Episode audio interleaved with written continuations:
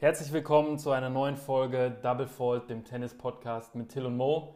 Till, es ist Tag 4 der Australian Open. Er neigt sich gerade dem Ende ähm, zu. Zeit für ein, ein nächstes Fazit.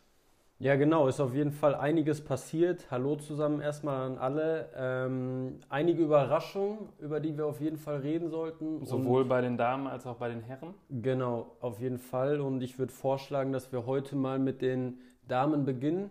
Alles klar, ähm, Ladies first. Mona Bartel als letzte Deutsche raus, ärgerlich. Ansonsten ähm, gab es auch die eine oder andere Überraschung, du hast es gerade schon angedeutet. Ähm, Quito war raus, Kenin raus und Andreescu raus. Also schon ähm, drei Namen, die man zum erweiterten Favoritenkreis zählen kann, würde genau. ich sagen. Ja, auf jeden Fall. Also äh, Andreescu und Kenin, zwei junge, talentierte Spielerinnen, die in den letzten Jahren auch schon Grand Slams gewinnen konnten. Ähm, Gerade auf Hartplatz eigentlich echt stark. Deswegen ähm, hat es mich da ein bisschen gewundert, dass es die so früh getroffen hat. Ja, beide zweite Runde. Genau, Quito war auch Nummer 8 der Welt, ähm, spielt einen relativ schnellen Ball, was auf dem Belag ja eigentlich gut, ähm, gut ist. Ja, generell soll der diesjährige Belag extrem schnell sein, hat man jetzt genau, das ein oder andere also Mal Djokovic hat, Djokovic hat sich auch geäußert, die 15 Jahre, die der in Australien spielt, soll wohl der schnellste Belag sein, den er da je vorgefunden hat. Aber bleiben wir bei den Damen. Genau, Barty weiter, Brady weiter, Osaka weiter, Williams weiter. Das heißt, unsere beiden, beziehungsweise deine Favoritin, meine Favoritin, sind jeweils noch drin. Ich glaube immer noch fest daran, dass Serena das macht. Ähm, spielt einen extrem guten Ball und ist extrem äh, souverän bis jetzt. Was, was, was denkst du? Ja, also Serena auf jeden Fall sehr, sehr dominant. Ähm, das ist auch mir aufgefallen. Ich bin immer noch bei Jennifer Brady, ähm, spielt auch einen guten Ball, bis jetzt souverän weitergekommen. Und neben ihr sehe ich Osaka dann äh, ganz weit vorne. Auch souverän aufgetreten bis jetzt. Halep musste sehr fighten. Ja, ähm, das Gegenteil von souverän stand kurz vorm Aus. Ähm, war jetzt auch nicht unbedingt abzusehen äh, in der zweiten Runde, aber hat sich dann nochmal quasi ähm, ja, aus, aus dem Loch rausgezogen ähm, und hat gegen eine Austia äh, Australierin dann im äh, dritten 7-5 das Ding noch gedreht.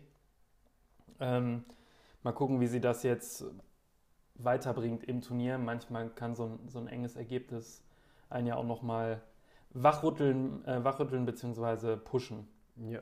Ähm, Barty hatte ich gesehen, hat auch gegen eine andere Australierin gespielt. Ähm, erster Satz ganz glatt. Ich habe nur den zweiten Satz gesehen, da war sie, meine ich, 5-2 vorne. Mhm. Ist dann, glaube ich, noch in Tiebreak gegangen. Ähm, ja, genau. Also, Sehr enger Tiebreak, 9-7 ja. dann hinten raus. Ähm, muss ich ganz offen und ehrlich sagen, war nicht unbedingt Werbung fürs äh, Damen-Tennis, gerade auch mit der Positionierung, die ähm, es war wenig Stimmung, ne? ehrlich gesagt. Genau, ähm, zwei Australierinnen, großer Court in Australien selbst. Ähm, war jetzt wenig los.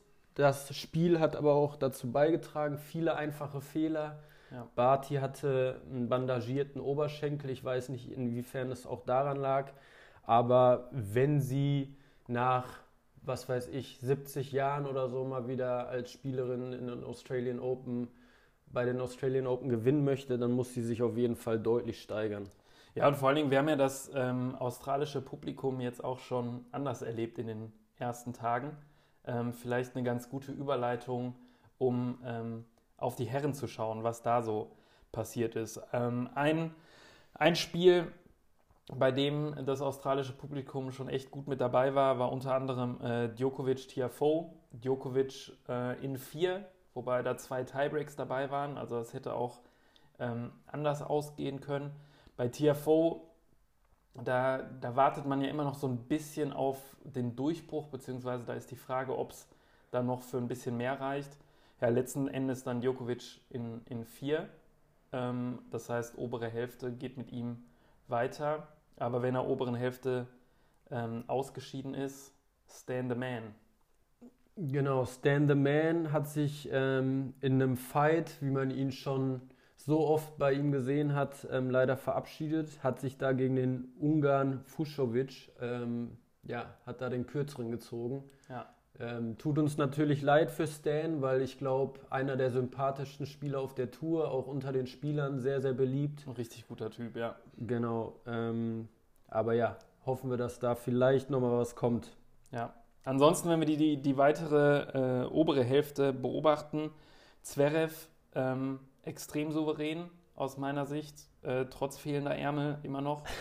ähm, ja, und im Endeffekt Team genauso souverän gegen Köpfer, jetzt gegen Kyrgios. Der, da, da sind wir beim zweiten äh, Fünfsatz-Krimi, wo die Australier ähm, Feuer und Flamme waren. Äh, Kyrgios in fünf, ja, wie gesagt, jetzt gegen Team. Und Kyrgios ja so ein bisschen Wundertüte. Also ich, wäre ich Domi-Team, ähm, könnte ich mir angenehmere Gegner jetzt für die nächste Runde vorstellen. Ja, auf jeden Fall. Also du hast es angesprochen. Dominik Thiem gegen Dominik Köpfer, den Deutschen, ähm, glatt in drei gewonnen. Hat nach dem Spiel auch selber gesagt, dass er sich so gut gefühlt hat wie noch gar nicht ähm, in Australien jetzt die letzten Wochen. Von daher macht das für ihn natürlich Hoffnung, dass er jetzt quasi ähm, ja, richtig ins Rollen kommt. Ja. Kyrgios dagegen hat sich schwer getan gegen Humbert, äh, dem Franzosen aber wenn einer das australische Publikum nutzt für sich, dann ist es wahrscheinlich Kyrgios. Ähm, also der hat den Kessel wieder zum, zum, zum Kochen gebrannt, gebracht. Ähm, ich will da ähm, Humbert jetzt auch gar nicht kleinreden, aber ich glaube, ich bin fester, äh, fester Überzeugung, dass wenn Kyrgios das konzentriert von Anfang bis Ende ähm, durchspielt, dann sind das niemals fünf Sätze. Ja sondern das, dann geht das in relativ souveränen vier Sätzen durch, das Ganze. Aber Humbert, auch noch junger Franzose, ähm, Lefty, also spielt einen ganz coolen Ball. Kön könnte man auch mal auf dem Schirm haben, was da vielleicht in den nächsten Jahren noch kommt. Aber du hast recht, jetzt gerade reicht das noch nicht für mehr.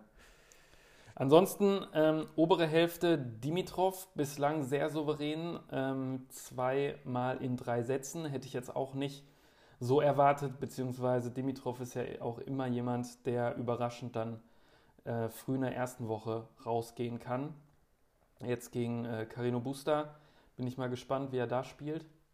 Ähm, und ansonsten haben wir in der oberen Hälfte äh, in der nächsten Runde ein rein kanadisches Duell. Chapeau spielt gegen Auger Aliassim. Ähm, beide in der letzten Runde auch glatt in drei gegen zwei Australier.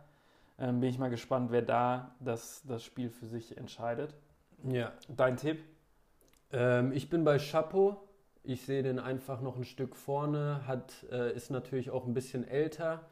Sind zwei sehr, sehr enge, gute Freunde, das heißt, die kennen sich in- und auswendig. Ja. Ähm, ich kann mir vorstellen, dass da die paar Jahre Altersunterschied vielleicht schon eine kleine Rolle spielen und ähm, ja, Chapeau für mich einfach schon der konstantere Spieler, der ähm, ein höheres Level spielen kann. Ja, schauen wir mal. Dann äh, lass uns in die untere, untere Hälfte springen. Und zwar haben wir da in der nächsten Runde ähm, spannendes Duell. Rublev, der bislang ähm, marschiert, noch keinen Satz abgegeben hat, gegen den alten Mann Feliciano Lopez, der sich nach 0-2 Satzrückstand äh, durchgebissen hat gegen Sonego, den Italiener äh, ja, der alte Mann äh, will es nochmal wissen. Der, der schöne alte Mann. Genau, für einige mit Dimitrov der schönste Spieler auf der Tour. Ähm, sagen die Damen. Sagen die Damen. Sagen die Damen. Aber also ich würde das auch unterschreiben. Nee, auf jeden Fall erstmal Respekt an Feli Lopez mit 39, 40, ähm, wie alt er jetzt ist, da bei 0-2 nochmal zurückzukommen. Ja. Ähm, auf jeden Fall Respekt. Hat ja auch einen Rekord gebrochen mit die meisten Grand Slam Turniere nacheinander in Folge gespielt. 75, glaube ich. Genau. Also Sensationell. Also, also da sieht man schon, wie lange der Kerl dabei ist. Chapeau an der Stelle. Absolut. Und ja. Wenn er ähm, gerade wieder zuhört. Genau. Feli, Grüße gehen raus. Ähm, aber nein, gegen Rublev ist jetzt Schluss. Also ähm, da kann Feliciano Lopez so gut aufschlagen, so gut Surfen Volley spielen, wie er will. Da ist Rublev zu stark. Ja, also sobald äh, ein Ballwechsel da mehr als zwei Schläge hat, äh, ist der Käse gegessen, denke ich. Genau. Tsitsipas hatte einen langen Käse, einen großen Käse zu, äh, zu essen ähm, gegen den ähm, Australier Kuki Nakis. Genau. Also kein griechischer Landsmann, sondern Australier.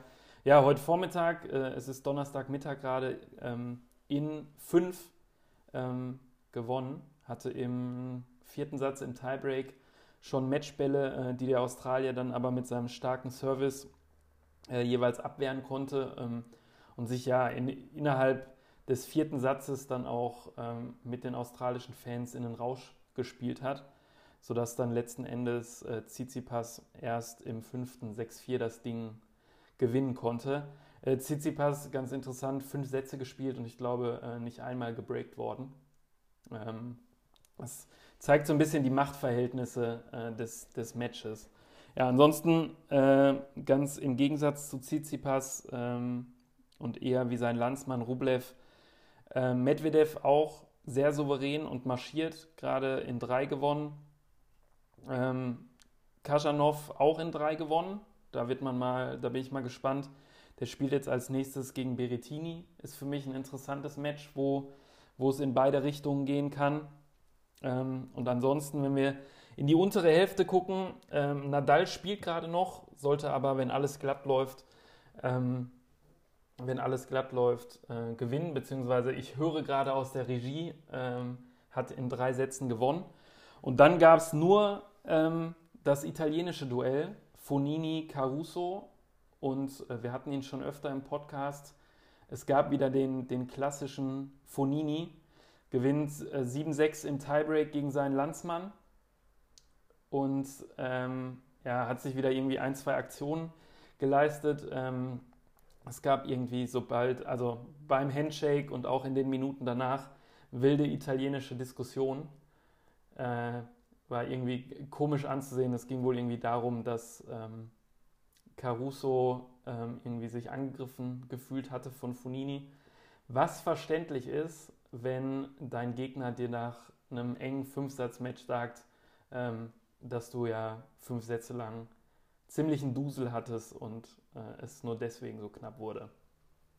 Also Fonini ähm, mal wieder klassisch provokant ein bisschen. Nee, ich habe es leider nicht gesehen. Ich werde es mir auf jeden Fall nochmal angucken. Ähm, nicht das erste Mal, dass Fonini ein bisschen aneckt mit seinen Gegnern. Also über die letzten Jahre immer wieder mal Stress am Netz gehabt.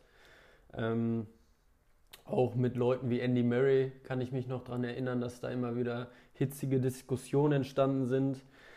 Also ja, aber hat sich letztendlich durchgesetzt. Mal gucken, wie, wie weit es für Fonini reicht. Wie, wie du schon angesprochen hast, eine absolute Wundertüte. Jetzt gegen Deminoir, also auch Australier. Ich sag, da ist, ähm, da ist Ende. Schauen wir mal. Zumindest von der Einstellung sollte Deminoir da vorne sein.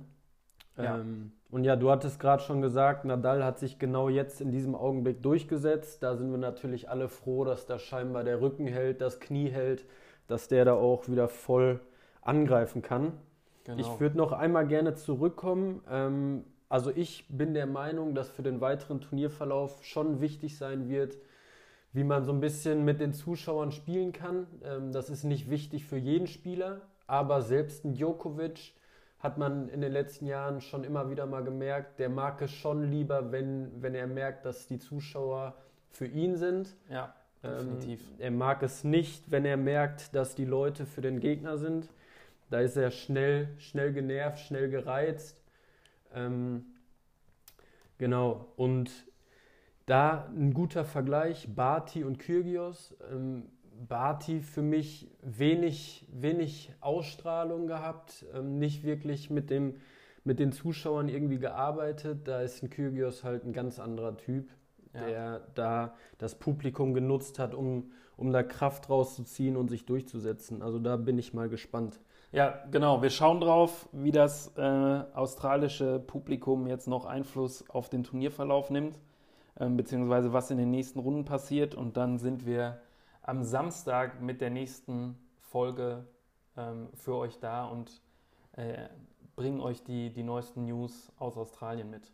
Genau, also merkt euch wieder, ab heute Nacht 1 Uhr geht's weiter. Schaltet ein, Eurosport, The Zone, ähm, könnt ihr die besten Spiele sehen. Wir hören uns am Samstag. Bis dahin. Tschö. Ciao.